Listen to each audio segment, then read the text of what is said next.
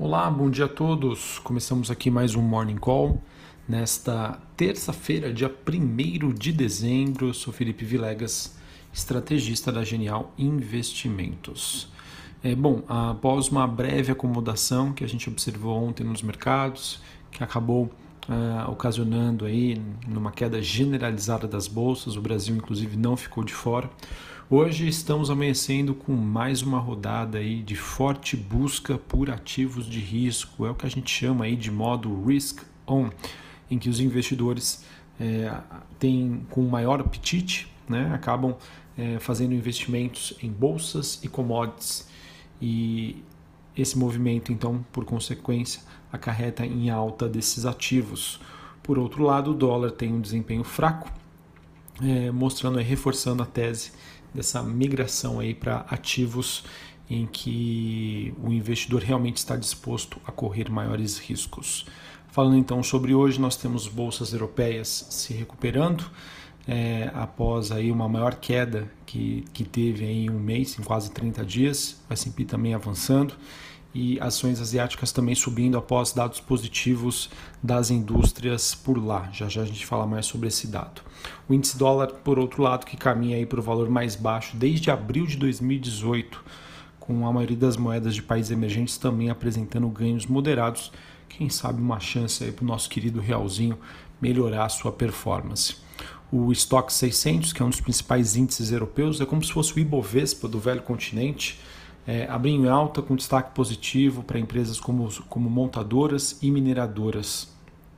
É, e como eu já disse anteriormente, né, na Ásia a gente teve é, também uma rodada aí muito forte de valorização é, depois da divulgação do PMI de Caixin da China, que subiu para 54,9 pontos em novembro, acima da expectativa que era de 53,5 e assim atingindo o maior nível em quase 10 anos. É, assim, é, esses PMIs acabam apontando para uma recuperação econômica saudável e robusta, é, acabam deixando, entre aspas, de lado uma segunda onda da pandemia, assim como a gente viu na Europa e nos Estados Unidos, onde, onde também os números apontam para uma acomodação da recuperação. Na zona do euro também o PMI de manufatura mostrou expansão.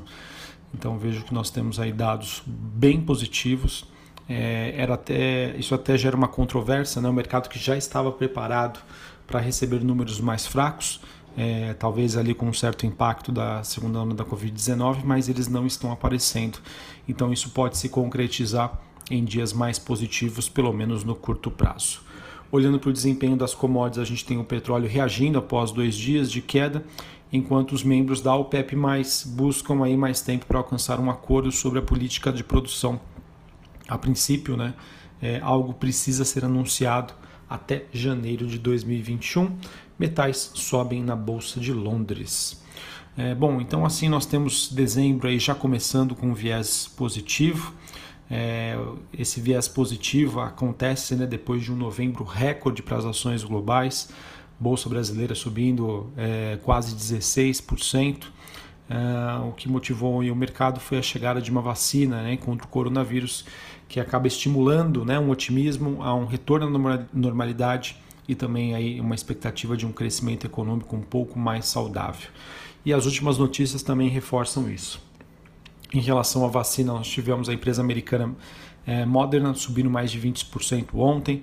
Ela anunciou que planeja solicitar a liberação para sua vacina.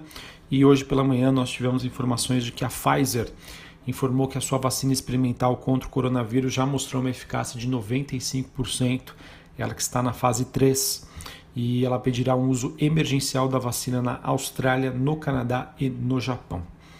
Bom, sobre o Brasil, ah, a gente teve ontem o estado de São Paulo recuando para a fase amarela da quarentena, enquanto nós tivemos também a bandeira amarela da energia elétrica que deve aí é, informações, né? Na verdade, a bandeira amarela, não, me perdoem, é, enquanto nós temos a expectativa de que a gente retorne por uma bandeira vermelha, se não me engano, em relação a, aos preços de energia elétrica, tá? E isso deve elevar uh, o IPCA aí para o próximo, para próximo de 4% este ano.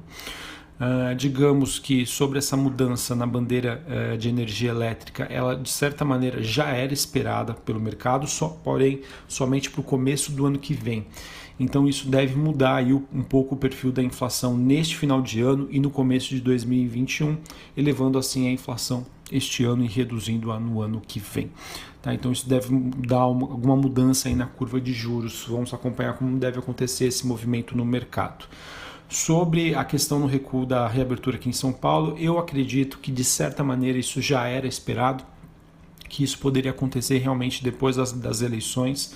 A gente já vinha acompanhando né, um aumento no número de casos na semana passada, então acredito eu, é, os governadores estavam apenas aguardando né, o encerramento da, das eleições municipais, enfim, questões de política para fazer esses anúncios. A gente teve ontem um impacto relativo no setor de shoppings, mas por enquanto eu acredito aí que esse impacto é bastante limitado. Ah, eu acho que com a vacina aí realmente batendo na porta, o investidor está olhando por cima do muro e acreditando aí num viés positivo e construtivo para o próximo ano, para 2021. Assim, os ativos locais, ah, no caso brasileiros, devem seguir a mercê à mercê do cenário internacional, dos fluxos internacionais e, claro, né, com o olho aqui nos avanços da agenda política interna. Eu acho que esse pode ser um dos grandes aí catalisadores é, para que a gente consiga realmente ter um desempenho positivo e acima da média das principais bolsas globais. É, sobre a agenda do dia, é, nós temos às 8 horas da manhã aqui no Brasil dados do IPC, inflação. 10 horas da manhã, eh, dados de PMI de manufatura e às 15 horas, dados sobre a balança comercial. Nos Estados Unidos, 11h45 PMI Market de manufatura, eh, meio-dia dados do ISM e também no mesmo horário gastos com construção civil. Uh, sobre o noticiário corporativo, nós tivemos notícias aqui da Boa Vista Serviços, ela que pagará inicialmente 37 milhões pela aquisição das ações do, da Acordo Certo. Esse contrato também prevê investimentos para fomentar as atividades e pagamentos é, de preço de compra é, complementar após dois anos em um valor mínimo de 100,6 milhões de reais. Então, notícia aí de aquisição da Boa Vista Serviços. O código dela, para quem ainda não conhece, uma empresa recém-chegada à bolsa, é Boas3, B-O-A-S-3. Uh, nós tivemos mais informações sobre a Ebit Nielsen, ela que está compilando os dados das vendas da Black Friday. Ela disse que o e-commerce brasileiro registrou no final de semana, ou seja, pós Black Friday, um faturamento de 1,5 bilhões de reais, o que corresponde a uma alta de 27% em relação ao mesmo período de 2019. No sábado e domingo, os pedidos alcançaram um número de 2,8 milhões, crescimento de 14%. Uh, tivemos recentemente a Bolsa divulgando a sua primeira prévia para a carteira teórica do, do Ibovespa, que deve vigorar a partir de janeiro. Então, anotem aí, expectativa então de entrada de Copel, Eneva, JHSF e Locamérica. Essas quatro empresas foram incluídas na primeira prévia do Ibovespa. Tivemos também o Carrefour Brasil, uh, celebrando o instrumento definitivo de aquisição de três lojas próprias e dois postos de combustíveis da rede Macro localizadas em três estados brasileiros, essa transação que faz parte do acordo firmado em 16 de fevereiro. Ah, então, isso acredito que já estava no radar dos investidores. Uh, tivemos a Embraer uh, vindo aqui a fazendo um comunicado, na verdade, sobre um ataque cibernético que ela teria sofrido aos seus sistemas de tecnologia de informação, o que resultou na divulgação de dados supostamente atribuídos à companhia uh, nesta madrugada aí, dia 30, do dia 30 de novembro para 1 de dezembro. Então a empresa veio se pronunciar, particularmente não sei como isso pode repercutir no mercado. Tivemos a XP anunciando um follow-on, ela no, no, qual ela própria, né, e juntamente do Itaú serão os vendedores. O Itaú que pretende vender as ações que ficaram de fora da Nilco.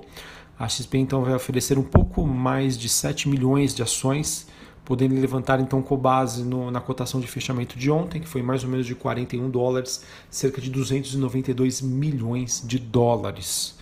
Tanto o XP quanto o Itaú. Tivemos o, o Conselho da Multiplan aprovando uma nova recompra de até 7,5 milhões de ações.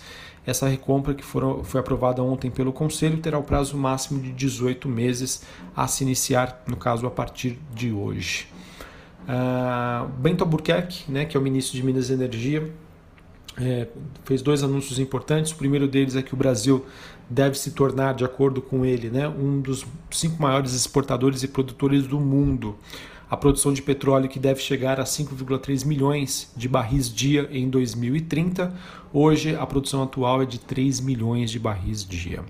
Ele também confirmou que no ano que vem o governo vai realizar o leilão das áreas de excedente da seção onerosa, que em 2019 rendeu 70 bilhões para os cofres públicos, mas acabou deixando dois campos sem comprador. E esses campos voltarão a ser ofertados em 2021. Uh, para finalizar, a Via Varejo anunciou a, a conclusão da aquisição de 100% das ações da I9XP tecnologia e participações. Essa transação que foi realizada por intermédio de uma subsidiária, a VVlog Logística, e o seu valor acabou não sendo revelado. Essa aquisição da I9XP é, foi anunciada no último dia 29 de outubro, acaba não sendo uma novidade para o mercado. Beleza? Bom, então acho que eram essas as principais notícias do dia. Dezembro começando é, com o pé direito, mercados animados é, influenciados por esses dados bastante positivos da China e da Europa. Vamos acompanhar como acontece aí, o, o, como se desenvolve né, o mês de dezembro. A gente sabe que sempre tem o famoso né, rally de final de ano, porém acredito eu que boa parte dele já foi precificado. Já foi, foi trazida a valor presente no mês com essa forte alta do mês de novembro, mas é claro, né, não podemos descartar. É, tem notícia de vacina aí no radar, tem expectativa de um, algum avanço, alguma sinalização sobre o andamento da agenda de reformas aqui no Brasil, qualquer um desses fatos pode aí animar ainda mais os investidores. Um abraço a todos, uma ótima terça-feira, um ótimo início de mês e até a próxima. Valeu!